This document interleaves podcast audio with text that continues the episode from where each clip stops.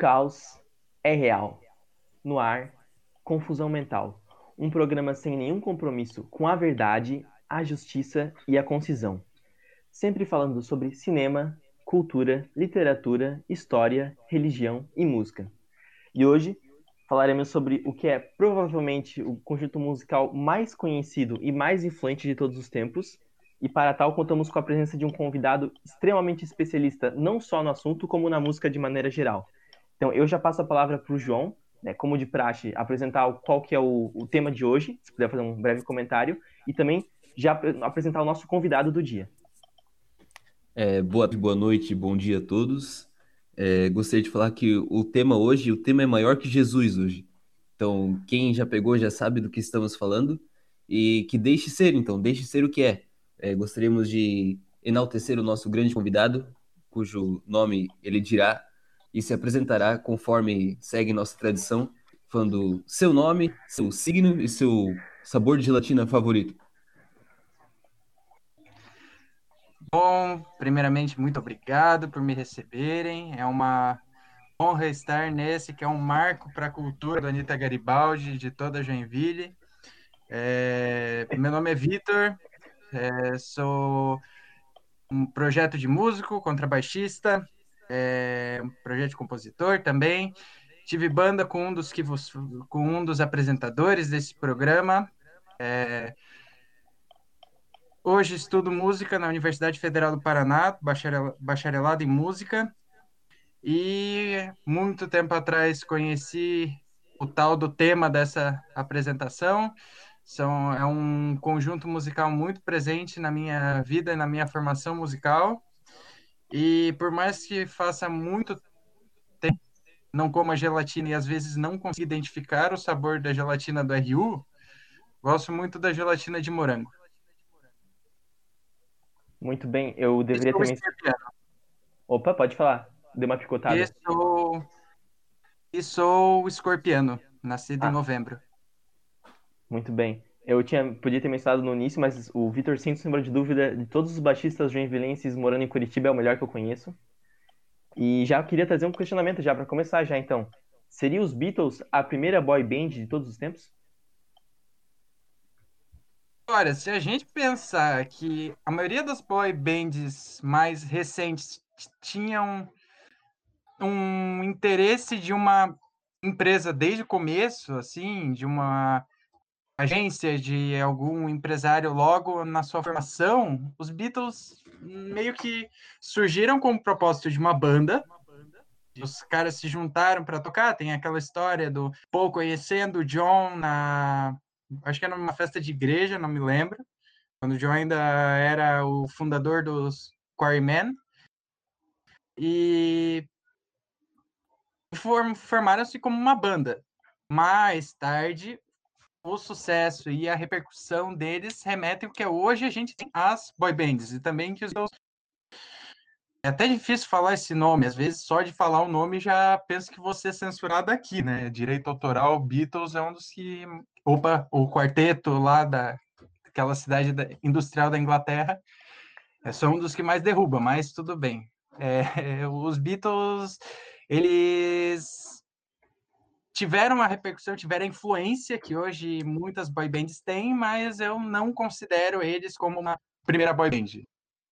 Talvez muitas coisas entrem em comum, mas esse aspecto da formação deles é um compacto que seja uma de uma boy band. Talvez então um ancestral da boy band, de repente, então. Um ancestral, aquele parente. Aquele parente que o macaco e o homem derivam. Muito bem. Sua opinião sobre o assunto, João? É, na questão de influência em corte de cabelo, eu acredito que eles sejam a primeira boy band, né, nesse quesito, talvez. No outro quesito, realmente, realmente. eu tenho que concordar com o Victor.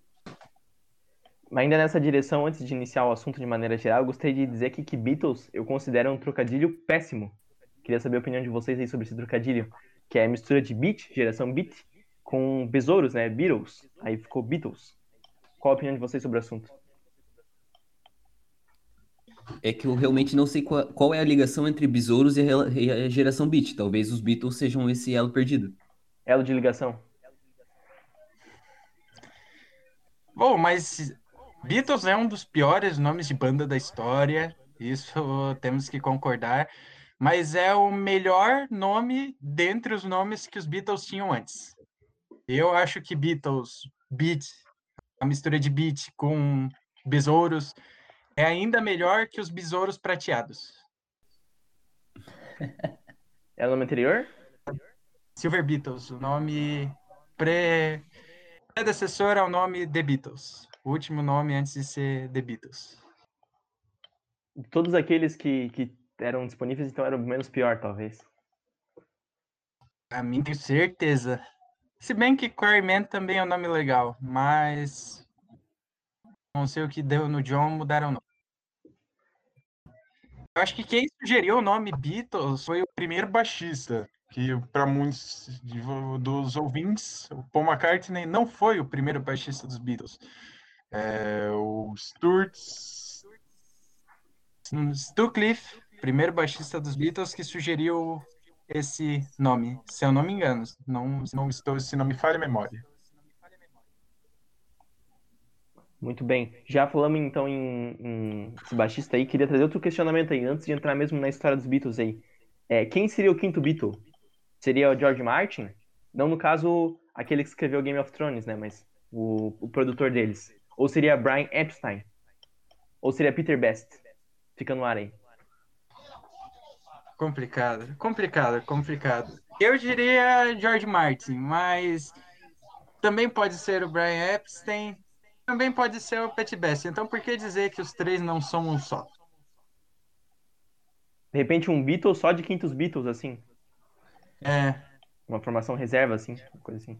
É, o Beatle relativo. O que, que tu acha, João?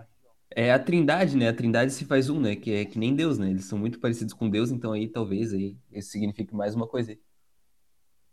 Muito bem. Gostaria de, então, antes de iniciar os primórdios ali dos Beatles, que com certeza o Victor vai falar bastante sobre isso, só uma ponderação aqui, né, que o Pete Best, ele, ele inclusive acho que participou da, da, do período que eles ficaram em Hamburgo lá, né, e, e ele foi tirado da banda, existem muitos motivos, né, que são alegados, né, muito claro, né, alguns falam que porque ele é muito popular não sei o que e tal, e não combinava com a banda, não sei o que, e outros dizem que porque ele não era um bom baterista, ele é um baterista mediano, e enfim, e aí eu gostaria de deixar a questão aqui, né, imagina o cara que tiraram ele e colocaram o Ringo Starr, né? Imagina um cara que é pior que o Ringo Starr. Imagina a técnica desse Pete Best aí. Mas já pode passar a falar dos primórdios da banda aí, Victor. Bom, é... primeiramente, realmente, é... e também vale lembrar que o próprio John Lennon dizia que o Ringo não era nem o melhor baterista dos Beatles, né? Quem era o melhor baterista dos Beatles, aí entra o debate. Mas os Beatles sofreram, assim como muitas outras bandas no mundo inteiro, a mesma questão do. Eles não faziam. Quando eles começaram na cidade deles, no país deles, eles não faziam sucesso, eles só vieram a fazer sucesso quando eles vieram de fora. Então, eles fizeram uma, uma temporada que eu acho de 60 shows em Hamburgo, na Alemanha. E lá eles criaram um, uma relação de banda então, muito bom, principalmente de palco, que lá eles eram forçados a tocar, sei lá, seis horas por noite, com intervalos de meia hora entre os sets da noite. Então eles acabaram criando a dinâmica de banda, de tocar em, nas mais diversas situações. Também vale lembrar que a Inglaterra, até aquele ponto, não tinha tido na parte da música popular, artistas de tanto peso, né, de tanto renome. Então, a cultura musical, a cultura de show não era um não era tão tangível assim, né? Então, é, quando os Beatles vão para a Alemanha e começam a ter essa dinâmica de tocar o tempo todo, tocar muito tempo juntos, to é, entender os perrengues. Vini, tu e eu tivemos, tocamos juntos em banda, a gente sabe que tocar tocar na noite, tocar por aí, tu começa a descobrir coisas que você sequer imaginava. Imagina tocar seis horas toda noite. Então eles voltam para Liverpool e a partir daí muitas das pessoas que viam eles tocar tocar antes não reconheciam a banda e quem não via pensava nossa como esses alemães falam bem inglês muita gente pensava que eles eram da Alemanha. E eles já chegam com, com Paul McCartney berrando Long Tall Série de Little Richard. E a partir daí a história começa. É, a questão do público não ser tão presente muda, ficam abismados com os amplificadores colocados no máximo e a banda com certo grau de agitação não visto até então. E então vem uma revolução musical a partir daí. Eles voltaram para Liverpool e muita gente não sabia que eles eram ingleses, como eu já tinha falado. Eles voltaram com uma experiência de palco, com um, um jeito de. um entrosamento um pouco comum até então nas bandas da Inglaterra, nas bandas da região deles. E também muita gente acabava achando que eles eram alemães. Então, como eu já falei também, muita gente olhava e, nossa, como esses alemães falam bem inglês. Muito bem. Antes do João falar, só queria aproveitar e dar meu boa tarde também pro Napoleão ou pro He-Man. Não sei qual dos dois, mas fez sua bela presença aí. Ar da graça. Ah, eles ficam felizes nisso. Na verdade, Napoleão não escuta mais, mas o He-Man ainda tá nativa. Muito bem. Pode falar, Eu, eu queria complementar ali com o que o Vitor disse. Eu tenho um, um boato aqui, né? Que eu não sei se é verdadeiro, mas não tem compromisso com verdade, que, que me informaram esses dias, quando eu estava conversando sobre Beatles com um certo amigo, que eu também não posso mencionar o nome por questões judiciais que ele tem, é, que os Beatles lá em Hamburgo, quando tocavam por sete horas seguidas, como o Vitor falou, para ficar pilhadão, eles usavam remédios para emagrecer. Olha, eu não sabia que remédio para emagrecer tinha esse efeito, que é muito interessante. E outra questão também, eu chutaria o melhor baterista do Beatles era o Paul McCartney. Talvez eles tomavam um biotônico Fontoura, que deixa a criança pilhadona assim, né? Aí, enfim. Aliás, devíamos falar sobre isso, porque o biotônico Fontoura ele diz que é pra fazer a criança comer melhor, mas na verdade o que, que ele faz? Ele faz a criança ficar agitadona, daí a criança vai, vai gastar muita energia, e aí ela vai ter vontade de comer, né? Então o biotônico Fontoura, digamos que ele faz o certo pelos caminhos tortos, né? Talvez. É um crime dar isso pra nossas crianças comerem isso aí. Mas enfim, os Beatles deu certo pra eles. Também é aquela coisa, né? O produtor de bala também é o. De bala, munição, é o mesmo produtor do microporo, né? Também tem isso. Tipo, as grandes empresas que. Donas de marcas de chocolate também são as hum, donas de, de cosméticos, né? Te dão, uma, esp- te dão uma espinha e curam da espinha, né? É verdade, dá A problema de Monsanto comprando a Bayer, por exemplo. É, Exatamente, exatamente. Isso- aliás, só um ponto aí, aproveitar antes de falar sobre Beatles voltando para Liverpool. Ah, nos últimos. A gente tem que falar isso em algum momento, né? Nos últimos 20, 30 anos mais ou menos, se constituiu uma indústria de suplementos alimentares absurda, assim, tipo de cápsulas e coisas que vão te dar vitamina. E é uma coisa interessante, porque se tu come, co- tipo, vitamina C, por exemplo, eles vendem que tu tem que ter, é, consumir vitamina C, né? Mas se tu consumir uma quantidade mínima de frutas ou de batata, qualquer coisa que dá vitamina C, tu não precisa de suplemento. Ah, só vai estar, tipo, co- coisa a mais, tipo, não, não vai fazer mal, mas também não faz bem, não é necessário.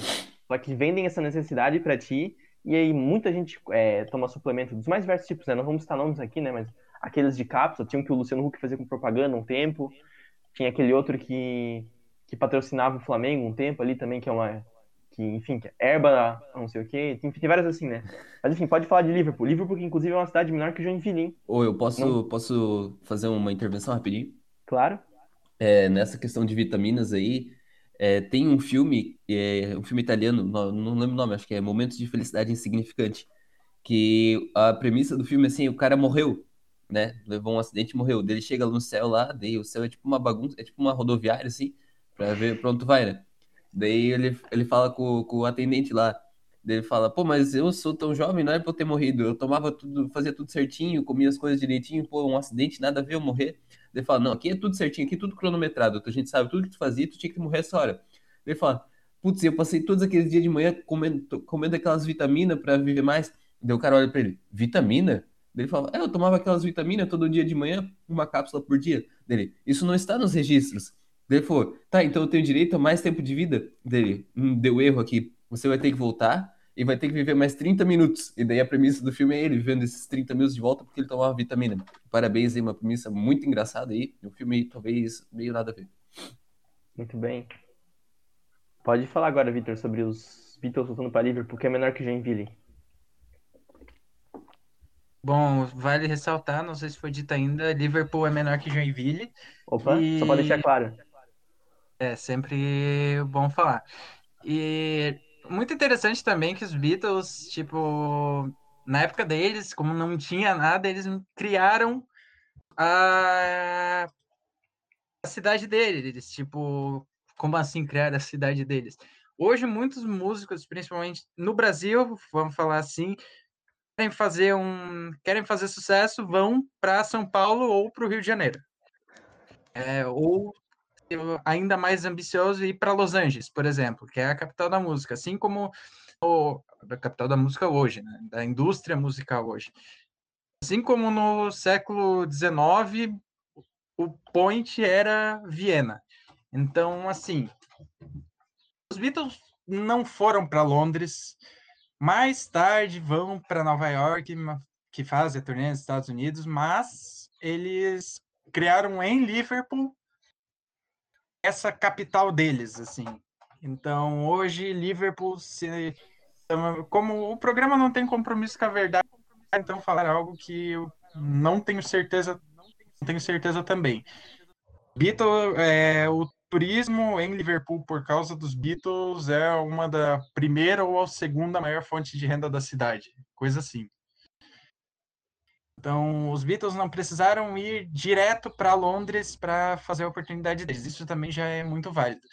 E os Beatles fizeram uma coisa que muitas das bandas até hoje têm medo de fazer, que é tocar em lugar pequeno muitas vezes para ganhar experiência. Os Beatles tocaram, sei lá, 200, 300 vezes no Cavern Club e ficaram por lá até assinar com o empresário deles. Eu acho que até depois de assinar com o Brian Epstein, eles tocaram ainda um tempo no Cavern Club. Isso também é muito interessante de se analisar. Talvez, de repente, o quinto Beatle seja um garçom lá do Cavern Club lá. Imagina o quanto que ele não serviu comida pra eles. Pois então, Mas então, dando um pulo aí de alguns meses aí já, porque é a parte que começa a interessar, né? Que é o primeiro single dos Beatles, se não estou enganado aqui, é Love Me Do, em 1962, que é uma, uma das músicas mais legais dos Beatles, eu acho. Aquela, aquela gaita é muito simpática e é um single, não sei se chegou em primeiro lugar. Não, não chegou em primeiro lugar, chegou em 17º lugar, que é um lugar bom, né? Não é bom, não é primeiro, mas é bom. Mas E é um, depois- número, um número amaldiçoado, talvez. É, na, na época talvez ainda não, mas hoje é. E depois o, o outro single que é Please Please Me, que aí chegou em primeiro lugar, né? Deu os pulos deles lá e chegou em primeiro lugar, e aí gravaram um álbum com esse nome. E aí já passa a palavra pra ti. Aliás, o álbum foi gravado em uma sessão única de 13 horas. Então foi basicamente dois shows no Cavern Club, né? Mas aí fale sobre esse álbum, hein? Vou te dizer que é um, álbum que eu ouvi bastante e também é, acho que não tenho certeza, deixa eu até conferir para não estar falando muita besteira. Uma boa parte das músicas são covers. Assim como Elvis Presley, uma boa parte das suas primeiras músicas eram covers de outros artistas. E também entrando um pouco no aspecto de apropriação cultural, negros, que muitos dos artistas negros dos Estados Unidos tinham, lançavam seus álbuns sem o rosto na capa e as suas músicas só vieram a fazer sucesso na, com artistas brancos que colocaram seu rosto na capa. Então, sim, o aspecto da apropriação cultural no começo do rock and roll é muito forte.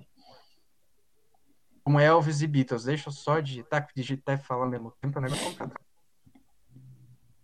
Algum comentário, João? Primeiro disco dos Eu- Beatles aí. Ah, Queria falar ali que o, o- já foi citado o Cavern Club, né? Diz aqui, uma das pesquisas que eu fiz ah, previamente, dizer que o Cavern Club é muito conhecido por causa dos Beatles, né? Mas a primeira, primeira apresentação deles foi no Liverpool Casbah Coffee Club. Talvez não seja tão conhecido, mas é, serve de curiosidade. Eu queria falar também que Liverpool e Everton hoje de manhã ficou 2 a 2 o jogo aí. Parabéns pro, pro, pro, pra grande cidade de Liverpool aí, que é menor que Joinville. Se não foi falado, eu digo de novo. enquanto o, o, o Vieira tá, tá, Victor tá pesquisando ali, é, tinha mais um ponto para falar. Meu Deus, agora me esqueci, tava aqui para falar. Ah, sobre o, as coisas relacionadas aos Beatles serem o maior ponto turístico de Liverpool. Mas é que também não tem muita coisa para ver em Liverpool. É uma Além cidade do fato feia, de feia. é, é uma cidade pre- predominantemente industrial, que é menor que Joinville. Então você pega Joinville e tira ali o Mirante, o Zoobotânico e a Expoville, então não tem muita coisa cultural assim. E não tem muito assim, que é uma cidade industrial, tu vai ver fábrica, não, não, não é turismo, né?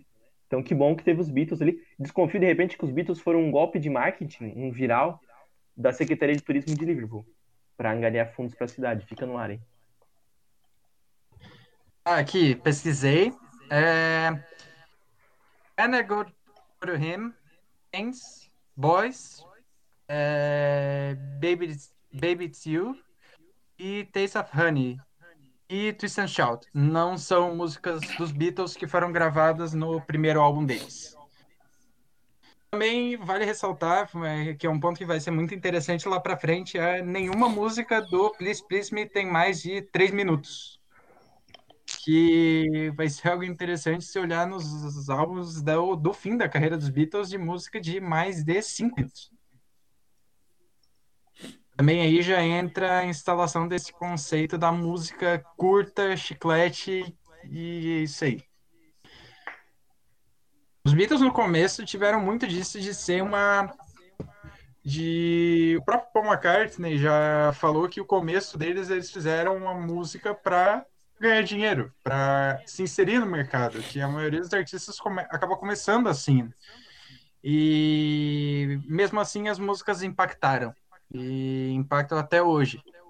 Tanto que qualquer quebra de recorde de outros artistas, como os Beatles, é muito falado, alvo de polêmica e provavelmente ainda vai ser assim por um tempo.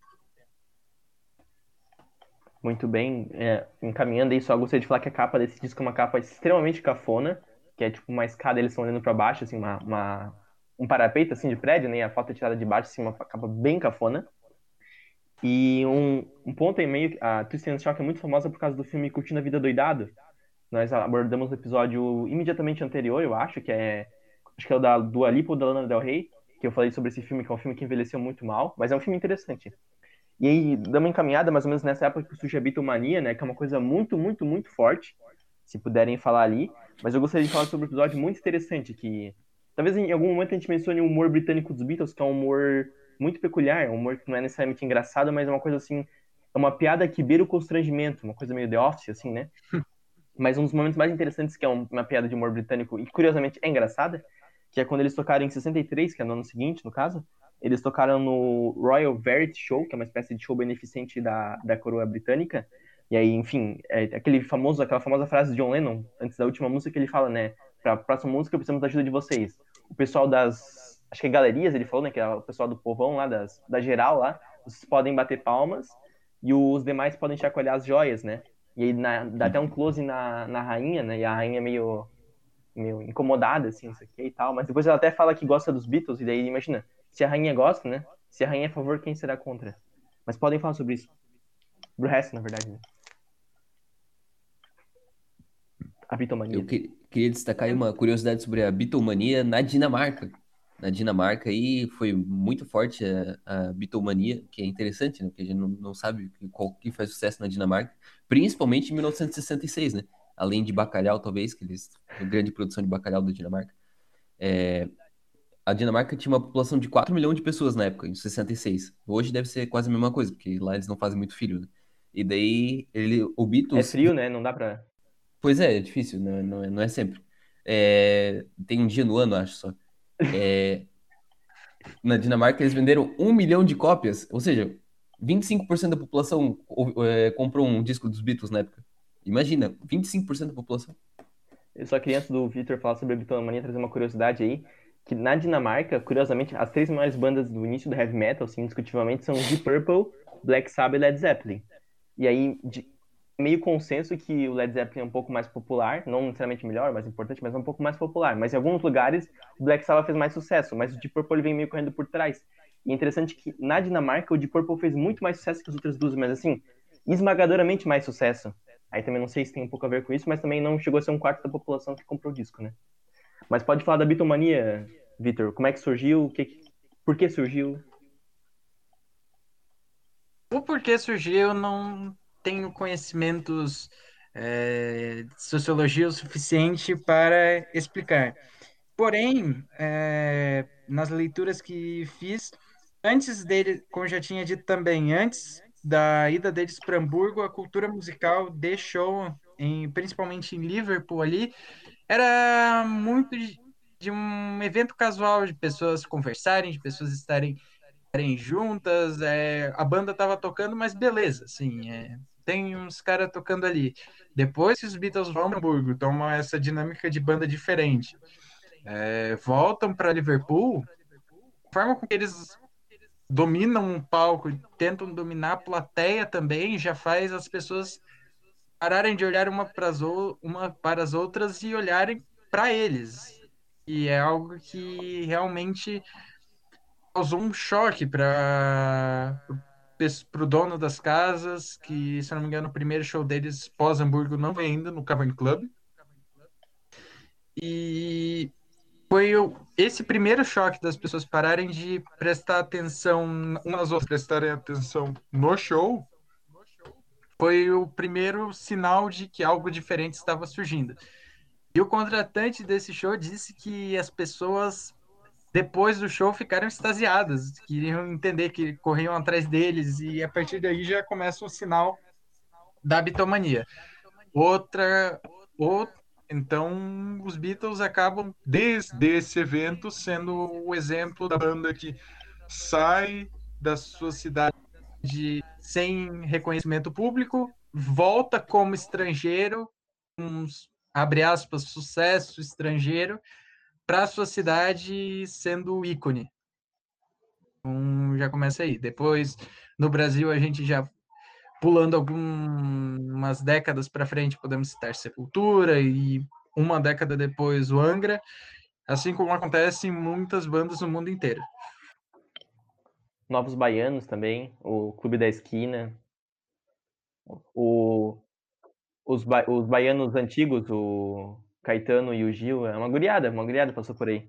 Só gostaria, então, tentar explicar a bitomania, já que o, imaginei que o, que o Vitor, enfim, eu li recentemente aí que é, existem algumas tentativas de explicar a bitomania, né? Obviamente que não dá para dissociar o fato dos Beatles mesmo, né? Tipo, não é como se sempre existisse isso, mas alguns fatos contribuíram para a magnitude disso. O primeiro é que no pós-guerra teve uma quantidade absurda de nascimentos no pós-guerra. E aí, ao chamado baby boom, né, geração do pós-guerra. E aí, essa geração estava mais ou menos entrando na adolescência, passando pela adolescência na época dos Beatles. Isso aí também foi uma coisa que contribuiu, né? Muitos adolescentes na época. Outra coisa é que a Inglaterra tá, além um outro fator que eu esqueci de mencionar, é que a imprensa inglesa é muito muito cruel. A gente falou disso no episódio do Pink Floyd, né? Eles são realmente muito cruéis, assim, eles pegam e tomam para Judas, né? Mas no caso dos Beatles, eles consideravam uma, uma diversão inocente, uma boa diversão, e, e, a própria rainha provava, né? A rainha falou que eles eram cheios de vitalidade, ela gostava disso. Então a imprensa é, conservadora, que seria quem batesse mais neles, né? Quem, quem deveria bater, acabou não fazendo isso. Outra coisa é que a Inglaterra vinha passando por um momento, digamos assim, tumultuado. Teve, um, um caso de escândalo sexual que movimentou a imprensa nos últimos, nos, nos meses anteriores ao surgimento da, da bitomania, que, que acabou na renúncia do primeiro-ministro Harold Macmillan. E também teve um, um, assalto, um caso de assalto a um trem, um trem forte, né, de salário também, que foi uma coisa que mexia muito. Então foi uma espécie de antídoto a esse movimento. Eles surfaram nessa onda, assim, né, e deu meio certo e tal. Interessante também falar da, da, rainha, da rainha da Inglaterra como um certo conjunto musical de quatro pessoas de uma cidade inglesa menor que Joinville já dizia, é, Vossa Majestade é uma garota bem legal, mas ela não tem muito a dizer, né? Então, se ela fala que os Beatles são uma banda legal, temos que concordar com essa pessoa. Só não falo o nome da, do conjunto para não dar problema de copyright. Algum comentário, João? O, você falou a apresentação deles no Ed Sullivan, né? Diz que foi tão famoso que na, no, no país inteiro não foi registrado nenhum crime durante a apresentação da TV, né? Tanta, tanta gente estava prestando atenção, até os criminosos queriam ouvir os Beatles. É o equivalente a um jogo do Flamengo no Rio de Janeiro. Ou um jogo do Santos na Nigéria. Bela observação, hein? Bela observação. Talvez abordaremos isso em algum momento. Bem colocado. Mas no final do episódio a gente fala sobre isso. Bom ponto, João. O segundo disco, é, a gente tem que ir um pouco rápido, porque tem muito disco, né? Daqui a pouco muito. a gente vê aqui, tem que ir meio, rápido, né? Uh, With the Beatles, segundo disco, que é uma capa igualmente de qualidade duvidosa, mas tem o, uh, o a grande música, I Wanna Hold Your Hand. Querem comentar sobre isso?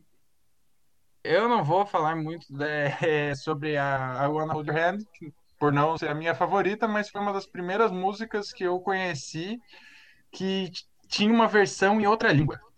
Foi uma das, realmente das primeiras. Acho que uma vez eu estava cantando, daí a pessoa falou, nossa, essa música não é alemã? Eu, Como assim não é alemã? Daí a pessoa me mostrou a, a versão em alemão. Realmente nunca tinha visto isso. Depois fui ver que tem isso no mundo inteiro e aí, inclusive no Brasil. Quer citar o exemplo? Jude. Mas a minha música, a, esse álbum é a música que mais me marcou, que é a música que me fez é, querer seguir música, me fez querer deixar o cabelo crescer, foi que, que me fez querer tocar baixo elétrico na época, foi que é All My Loving.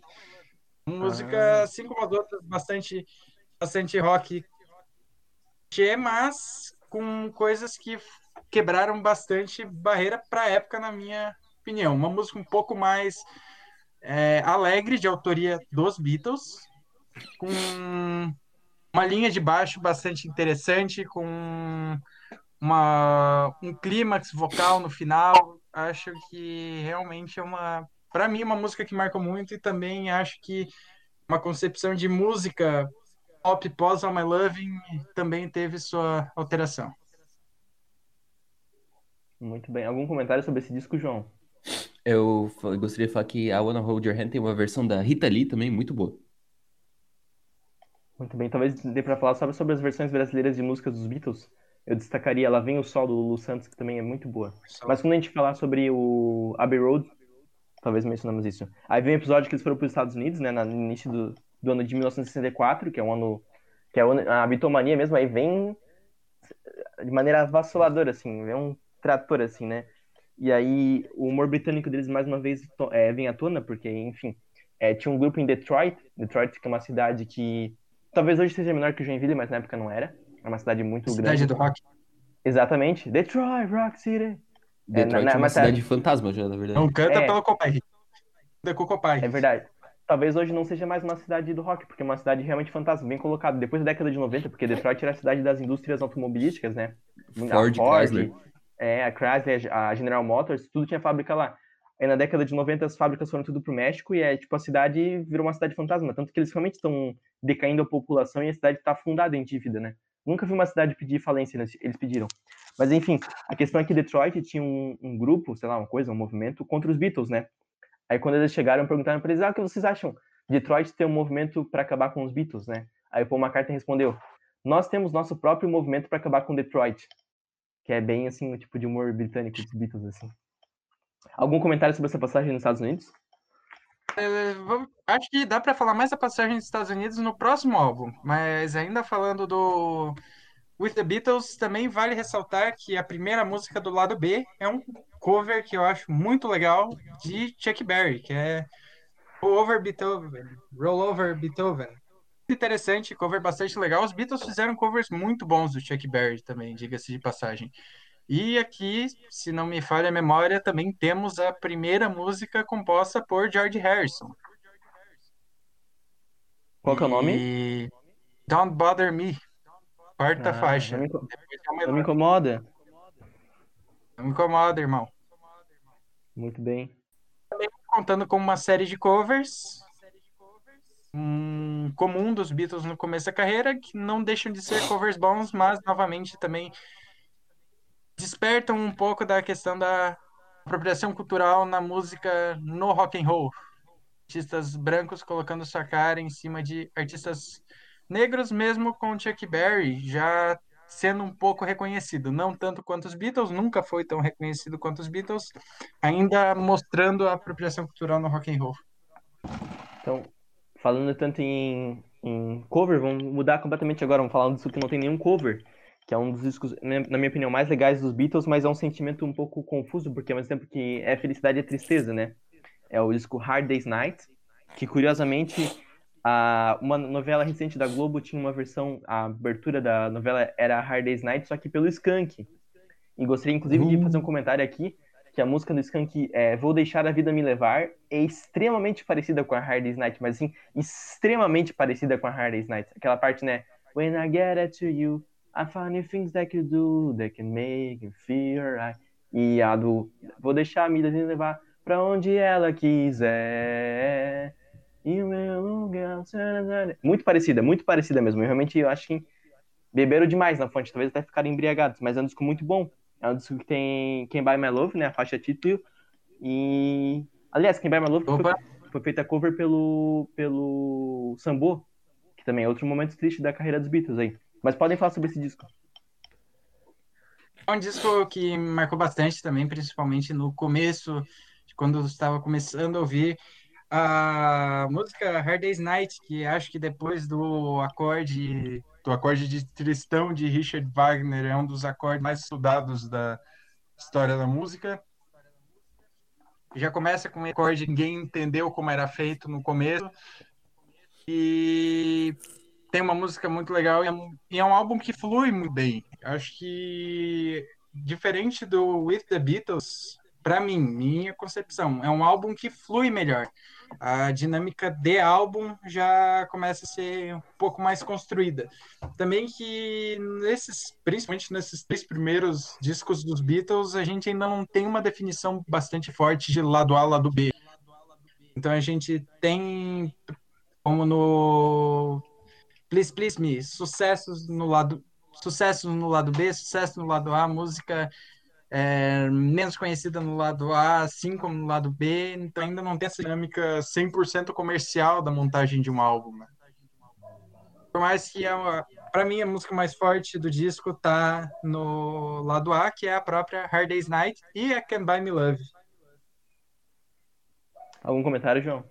Eu também gosto bastante de, desse álbum, assim, o Hard Day's Night, uma música muito legal. Eu gosto da capa do álbum, inclusive, uma capa bem, bem legal. Parece aqueles trabalhos do Andy Warhol, né? É, eu ia mencionar e, isso. É, And I Love Her também é, também é uma música legal desse álbum que eu gostaria de destacar. E eu queria fazer, trazer uma curiosidade aí, muito aleatória aí, talvez só da percepção empírica mesmo, que Hard Day's Night e Twist and Shout eram as músicas que tocavam nas pegadinhas do Silvio Santos aí, ó. Quem assistia as pegadinhas do Silvio Santos, basicamente ninguém, tem muito conhecimento de Beatles aí, tocava sempre essas duas músicas. Talvez não tenha nada a ver com as pegadinhas, mas sempre tocava essas daí. E abrindo uma, abrindo também os Beatles nesse momento fizeram um início de uma revolução cultural, principalmente no Brasil. Acho que os apresentadores desse podcast venham concordar comigo que é a tradução com nomes ridículos da versão brasileira. Lá fora, o álbum se chama Hard Day's Night. No Brasil, foi lançado com uma capa vermelha chamada Os Reis do Ye, Ye, Ye. Assim também como o filme desse dos Beatles, eu acho que o primeiro filme dos Beatles também veio para o Brasil com esse nome, Os Reis do Iê, Iê. Um início de movimento, né? movimento cultural Tem que uma... perdura até. Muito bom que tu mencionou o filme, eu ia deixar para falar mais para frente, mas então o filme A Hard Day's Night, que basicamente é uma montagem das, da vida deles em turnê que mostra a vida deles como se fosse um circo, assim, tipo uma, uma coisa muito louca, itinerante, uma loucura, né? E aí tu falou sobre o filme ser traduzido, o nome do filme original é Beatles, né? A Hard Day's Night. E de 64, né? No Brasil ele foi traduzido em 68 com o nome de Roberto Carlos em Ritmo de Aventura. Próximo disco é Help? Ou tem mais um meio do caminho? Acho que tem mais um, né? Ah, esse, com esse álbum que os Beatles vêm para os Estados Unidos. E tô fazendo aquela apresentação antológica no Ed Sullivan fazendo a primeira turnê que realmente hum, é um marco da, da história da música do século XX, da música popular do século XX, e pensar também que não vou falando como os mais velhos, não tinha internet, as imagens deles chegando no aeroporto é algo simplesmente surreal. É uma época distante disso que chamamos de internet, o que nos permite gravar esse podcast. E essa extrema mobilização de fãs em 1964. Desde o aeroporto até o hotel, trancando quarteirões e tudo mais. Muito bem, muito bem. É, mais algum comentário sobre essa passagem pelos Estados Unidos aí? Aliás, tem uma, uma questão interessante. O Elvis Presley acho que criticou eles, né? Falou que eles fariam fortuna e iriam embora. E acho que mais ou menos falou alguma coisa assim, né? Esses britânicos vão atravessar o oceano, vão fazer fortuna e vão embora. Que é mais ou menos o que ele fez com as músicas dos negros. Pois então. Eu ia falar isso, é o meia-culpa. É, só que o Elvis Presley não atravessou nenhum oceano. O máximo que ele atravessou foi o rio Mississippi. É o que talvez o Elvis Presley tá, tá falando e talvez seja um comentário 200 anos atrasado, talvez também.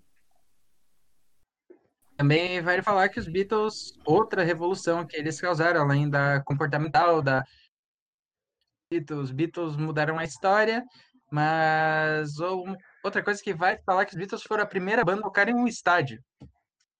E o show foi um, na, do ponto de vista técnico, foi um legítimo desastre. Eles tocaram no X Stadium, que era um, um estádio de beisebol nos Estados Unidos. E para quem vê hoje um show em estádio, show próprio Paul McCartney, que o estádio é coberto completamente, inclusive o campo, com sons que fazem o som chegar até as pessoas. Eu não compreendo como os Beatles conseguiam se escutar naquele palco. Que não dá de ver retorno algum e a montagem do como eles nunca tinham feito show em estádio, não existia show em estádios até aquela apresentação. O palco foi montado no meio do, do estádio, com um, uma zona cinza, estilo Muro de Berlim, entre o palco e as pessoas que ficavam nos na arquibancada do estádio. Então tinha, sei lá, 100, cento e poucos metros entre a pessoa mais próxima do palco e o palco. Fora uma zona de polícia que impedia as pessoas de chegar a 30 metros deles. Muito provavelmente o que eles ouviam naquele palco era berro, era muito berro e um vulto, assim, de um mar de gente, parecia uma onda gente caindo, porque Acho que música, acho que o próprio Ringo fala que ele se guiava pelo John tocando, o John balançando a cabeça, ele se guiava por aquilo para ter o para determinar o ritmo e que música eles estavam tocando. Se permite aí só um, um adendo, a, a cultura, a ideia, o ideal de show daquela época era diferente. Então não era tipo, por exemplo, hoje, um artista que vem tocar no Brasil, seja qual for o estádio, ele faz um show com duas horas de duração, toca, sei lá, 20, depende do artista, né? 20, 30 músicas, né? Mas naquela época, um show, é, no mesmo dia eles colocavam vários artistas e os shows duravam não mais que 40 minutos. Então, os Beatles, por exemplo, tocavam, sei lá, 12 músicas. As músicas eles não eram longas, né? Não, mais que 3, que 3 minutos. Então, eles não tocavam mais do que 40 minutos, né? daria 35 mais ou menos. Então, não eram shows muito longos também, né? E tem esse ponto aí também. Era diferente a ideia de um show. Daí, né? Sim, daí vieram os Ramones, que em duas horas colocavam 40 músicas, né?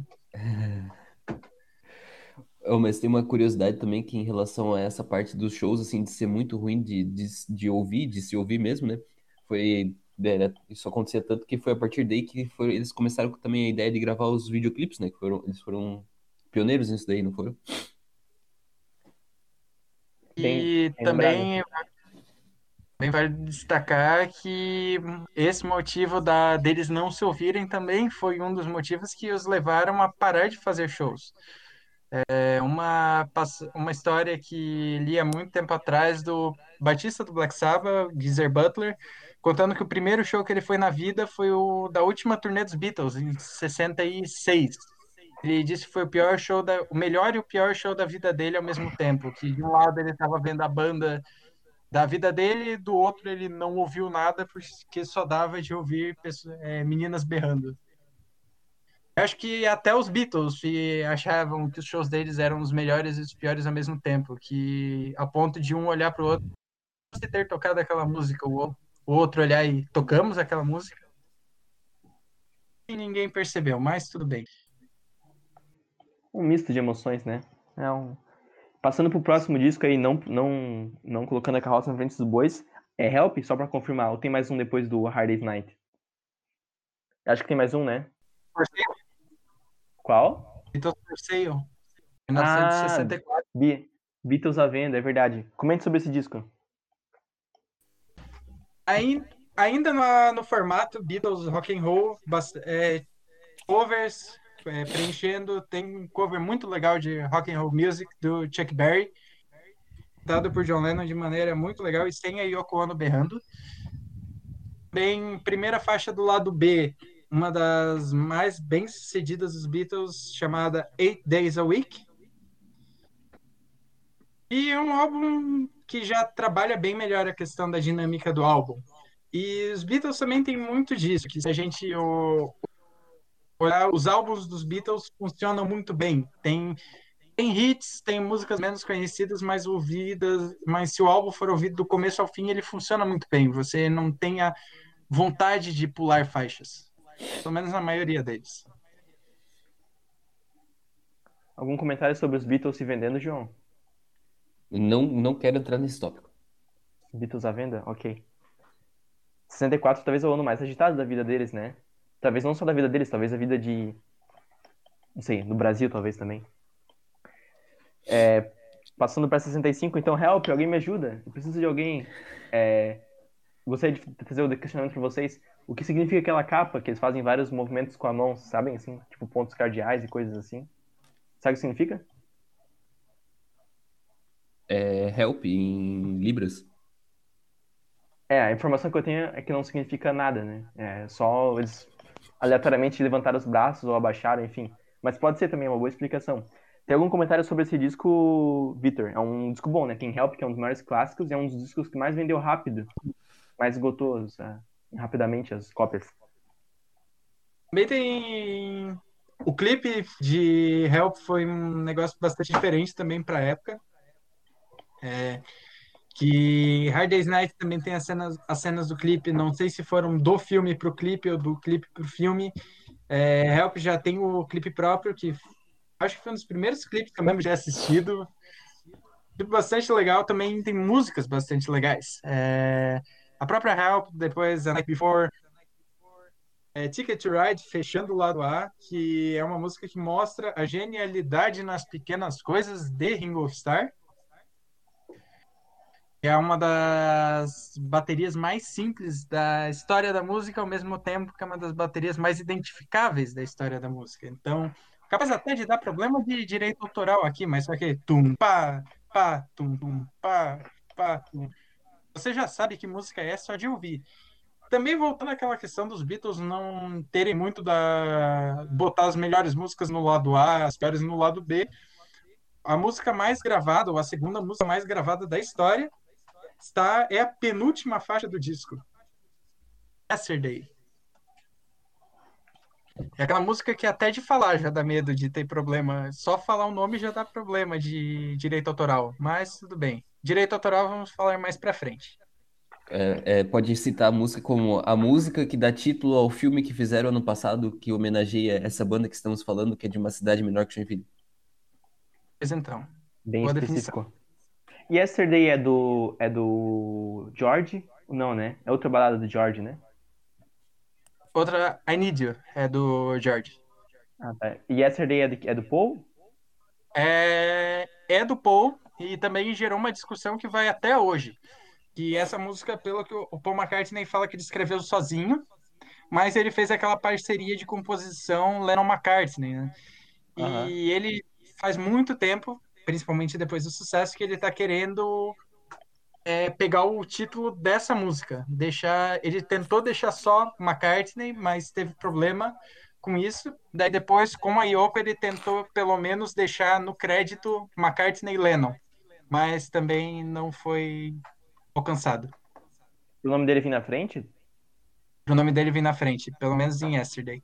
Também, com- começando aí, voltando àquela questão do quinto Beatle, tem um arranjo para quarteto de cordas muito legal do produtor, um dos quinto Beatles, George Martin. George Martin tinha uma, uma educação musical bastante voltada para música de concerto, que é bastante exposto no lado B do álbum Yellow Submarine, que as faixas orque orquestrais foram compostas por ele.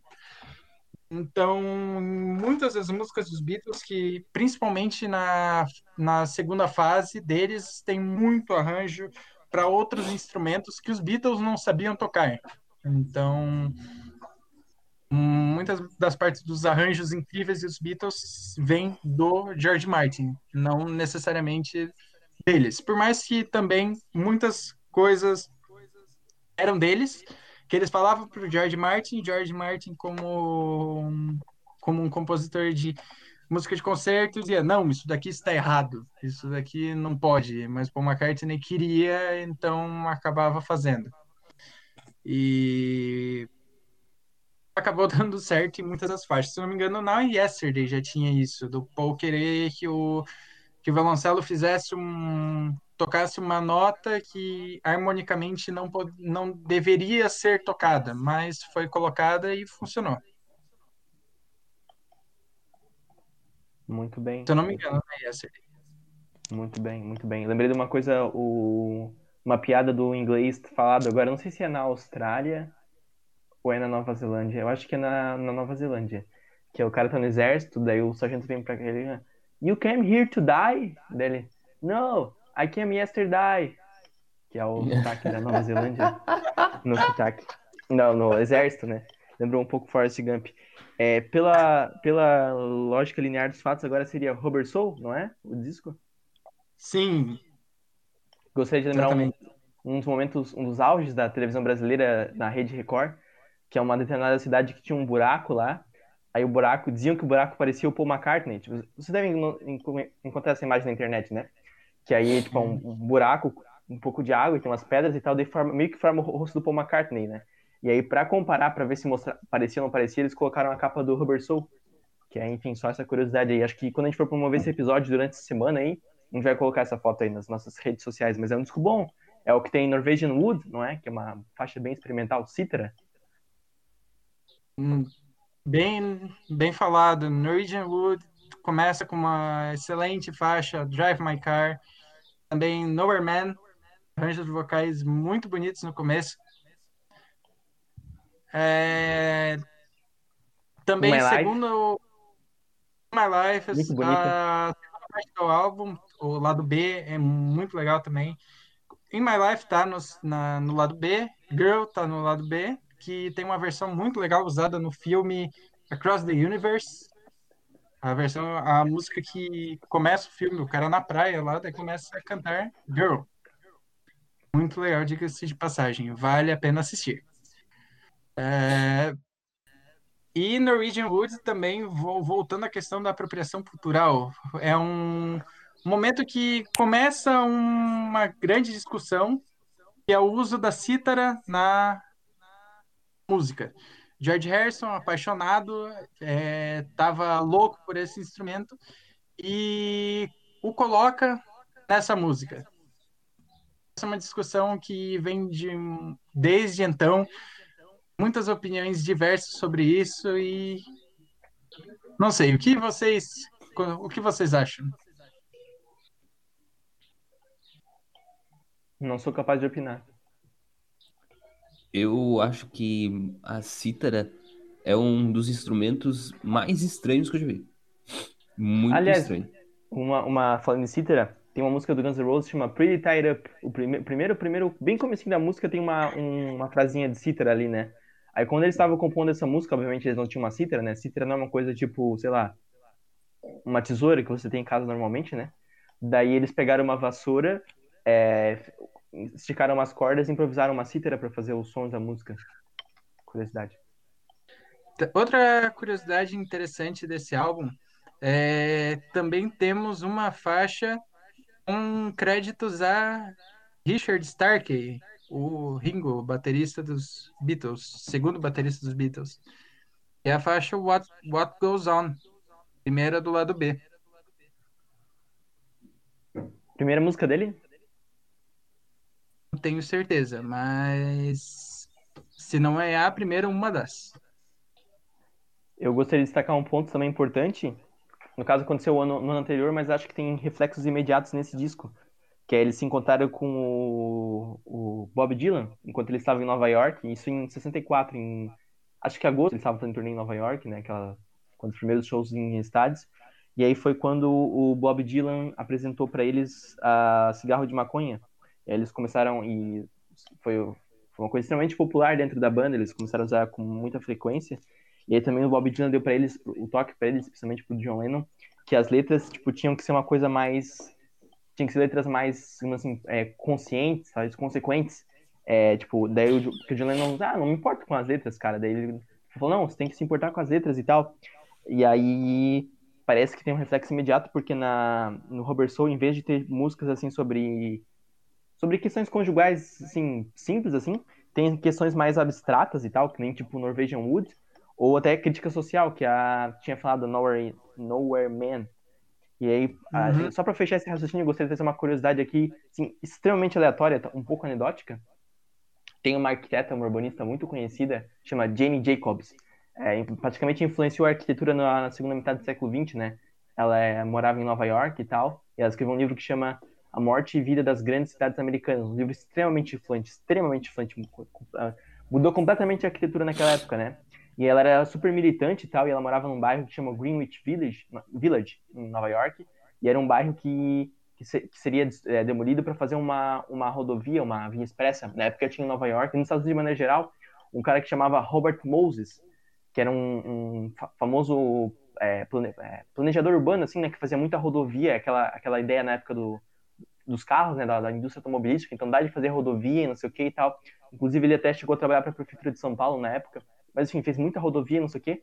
E aí eles iam fazer um protesto e reza a lenda, reza a lenda, né, que ela, que o, o Bob Dylan estava participando ali, isso devia ser mais ou menos no finalzinho dos anos 50, mais ou menos começando nos 60, tava participando da parada e, a, e eles iam fazer uma canção de protesto e a Jane Jacobs deu uns toques no, no Bob Dylan como fazer uma canção de protesto, né? E aí tem a, ela mostra lá a, o rascunho, né? Que ele falava, ah, Moses, não sei o que, não sei o que e tal, não sei o que, criticando o cara, né?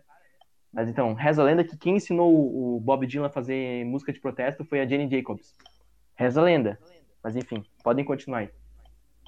Também é essa questão da filosofia não era mais só pensar em qual letra seria melhor para uma música de amor adolescente, como She Was Just 17, You Know What I Mean.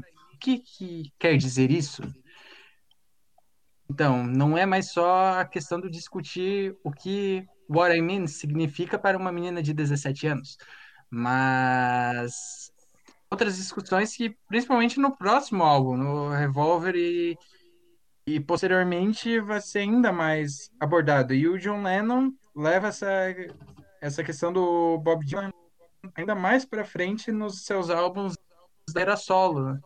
Então acho que esse encontro realmente é, foi muito importante. E também vale ressaltar que nesse momento eles já foram introduzidos ao ao LSD. E será um, um dos protagonistas da história daqui para frente. Tu sabe como eles foram introduzidos ao LSD? Essa história é muito boa. Não me recordo. Eu ia deixar mais para frente, mas bom que tu mencionou aí. É, o... é uma história cheia de erros essa história, né? O George foi jantar na casa do dentista dele. Aí fica a primeira questão: quem que janta na casa do dentista, né? Tipo, não, você é meu dentista, eu vou jantar na tua casa, não faz sentido. Mas, além disso, ele levou o John junto, né? Então foi o George, o John e as esposas, né? Então estavam em quatro, né? E aí, ah, foi ali que eles tiveram o primeiro contato com o LSD. Que eles estavam tomando um café, e aí nos cubos de, de açúcar que colocaram no café, eles colocaram LSD junto. Imagina, um dentista que mexe com LSD. Porra, que coisa assim, pé nem cabeça, né? Daí eles, aí os quatro, né? O George, o John e as esposas, é, passaram a noite muito, muito, assim, pirado no cabeção, vagando por Londres, assim, é, é, por clubes e não sei o que e tal. E eles falam que foi uma experiência ao mesmo tempo é, fantástica, mas aterrorizante, que é mais ou menos o, o show dos Beatles lá pro Geezer Butler, do Black Sabbath, né? E aí essa, essa viagem que eles tiveram naquele momento começou a se repetir com certa frequência pro John Lennon. E aí a banda foi na, foi na, na, na esteira ali, na, na linha, né? E aí meio que se popularizando da banda. Só um ponto que eu esqueci de mencionar quando eu falei sobre o Bob Dylan ter apresentado a maconha para eles. Em 67, os Beatles mandaram um grande legalize. Na época, pediram a legalização da, da maconha. Em 67, hein? Super transgressores. Ah, tá, mas, mas, assim, voltando na questão do LSD na casa do dentista, realmente para o cara ver o dente brilhar, né, cara? Fora outras coisas, né? Mas, assim, bola pra frente. O que, que tem a dizer sobre o Robert Soul, João? Eu acho que a capa já diz muito sobre LSD, né? Porque parece muito uma capa do Pink Floyd. Tem razão. Sobre o Pink Floyd, acho que a conversa começa a ficar interessante a partir do Sgt. Peppers. Mas calma, faltam alguns álbuns até. Até o Sgt. Peppers, então, temos o Revolver agora. É o disco que a capa é um desenho, né? Desenho, pô, mas tem, tem mais algum está... no caminho ah, ou não? Não, é o Revolver agora. Ah, tá, então tá bom. É certo, então. É, é, Paul McCartney está com o rosto pro lado, John e Ringo olhando para ele. Paul está morto? Começa aí o primeiro sinal, será? Eu sugeri uma coisa para vocês, então. Essa o Victor tá, tá, adiantando todos os assuntos que a gente tem para falar aqui. Eu, eu, vou sugerir uma coisa. A gente tá com uma hora de episódio. A gente falou até agora, até o, digamos, no Revolver, né? Então a gente ainda tem o Sérgio Peppers, que vai tomar muito tempo. E aí o Abbey Road, o, o Let It Be, não sei o que e tal. A gente parar esse episódio e gravar uma parte 2 agora, porque se a gente continuar aqui vai passar de duas horas. Vocês estão de acordo? Com, concordo. Tudo tá, bem. João? Tudo Daí bem. então é, encerramos por agora com a questão aí. Paul morreu? Paul não morreu? Responder, responderemos no próximo episódio.